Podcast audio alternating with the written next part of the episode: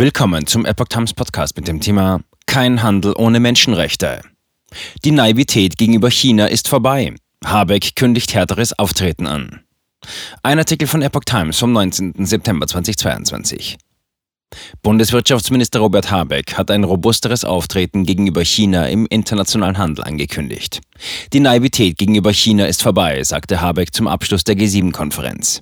Die Handelsminister beschlossen auf den zweitägigen Treffen östlich von Berlin, ihre Volkswirtschaften widerstandsfähiger zu machen. Bundeswirtschaftsminister Robert Habeck hat ein schärferes Auftreten gegenüber China im internationalen Handel angekündigt. Die Naivität gegenüber China ist vorbei, sagte Habeck am vergangenen Donnerstag zum Abschluss der G7-Konferenz der Handelsminister auf Schloss Neuhardenberg in Brandenburg. Er habe sich mit seinen Kolleginnen und Kollegen auf eine robustere Handelspolitik verständigt. Er sagte, die Diskussionen über China seien Teil der Bemühungen, hohe Handelsstandards im internationalen Handel zu gewährleisten. Man müsse Peking daran hindern, seine wirtschaftliche Macht zu nutzen, um andere Nationen zu überrollen. Die Zeit, in der man sagte, Handel, egal was, ohne Rücksicht auf soziale oder humanitäre Standards, sollten wir uns nicht mehr erlauben, sagte Habeck. In einer gemeinsamen Erklärung betonten die Regierungsvertreter von Deutschland, Frankreich, Großbritannien, Italien, Japan, Kanada und den USA ihre Absicht, ihre Handelsbeziehungen zu überarbeiten, um ihre Volkswirtschaften widerstandsfähiger zu machen. Jüngste Krisen hätten gezeigt, wie anfällig die Versorgungskette im derzeitigen System sei.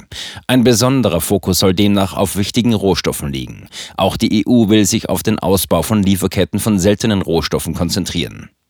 Kommissionspräsidentin Ursula von der Leyen sprach in ihrer Rede zur Lage der EU am Mittwoch konkret über Lithium und seltene Erden. In beiden Fällen findet derzeit ein Großteil der Verarbeitung dieser Rohstoffe in China statt. Von der Leyen warnte dabei vor einer erneuten Abhängigkeit wie bei Öl und Gas. Keine Appeasement-Politik mehr. Dr. Su Tzu-Yun, Direktor am Institut für nationale Verteidigung und Sicherheitsforschung in Taiwan, erklärte gegenüber der amerikanischen Epoch Times am 16. September, Habecks Rede zeige, dass Deutschland ein klares Verständnis hat.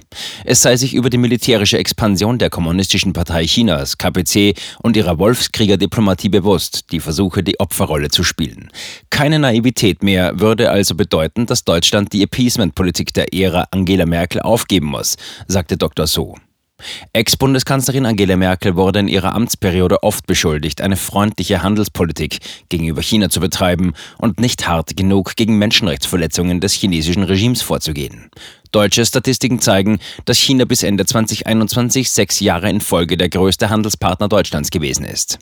Dr. Su fügte hinzu, dass Deutschland bei der Energieversorgung von Russland und beim Handel von China abhängig sei. Nach Russlands Einmarsch in der Ukraine im Februar verhängte der Westen Sanktionen gegen Russland, während Russland als Vergeltung die Energielieferungen an Westeuropa einstellte. Habeck hatte in seiner Rede darauf gedrängt, dass Europa die wirtschaftlichen Initiativen des chinesischen Regimes One Belt, One Road, Projekt Neue Seitenstraße, nicht unterstützen solle. Diese würden Peking ermöglichen, mehr von Europas strategischer Infrastruktur zu erwerben und Einfluss auf die europäische Handelspolitik zu nehmen. Er sprach sich außerdem für eine strengere Prüfung von Investitionen chinesischer Unternehmen in Europa aus. Er sei gegen die Übernahme des Hamburger Containerterminals Tollerort CTT durch das chinesische Staatsunternehmen Costco Shipping. Dringende Verknüpfung von Menschenrechten und Diplomatie mit dem Handel. In ihrer abschließenden Erklärung äußerten sich die G7-Handelsminister besorgt über unfaire Praktiken eines erzwungenen Technologietransfers und den Diebstahl geistigen Eigentums, ohne China beim Namen zu nennen. Auch Methoden wie die Senkung von Arbeits- und Umweltstandards zur Erlangung von Wettbewerbsvorteilen, marktverzerrende Maßnahmen staatlicher Unternehmen und schädliche Industriesubventionen wurden genannt. Li Cheng-xiu, Forscher am Institut für nationale Politikforschung INPR in Taipei, sagte der Epoch Times am 16. September, in der Vergangenheit haben sie sich nur beschwert und verbal gegen die illegalen Praktiken chinesischer Unternehmen protestiert. Wirkliche Gegenmaßnahmen habe es aber nicht gegeben. In den letzten Jahren sei die KP Chinas jedoch in der internationalen Gemeinschaft immer aggressiver geworden. Sie habe ihre wirtschaftlichen und handelspolitischen Vorteile genutzt, um kleinere Länder unter Druck zu setzen, darunter einige ex-kommunistische Länder in Mittel- und Osteuropa. Der Westen kann das nicht mehr tolerieren, so Li.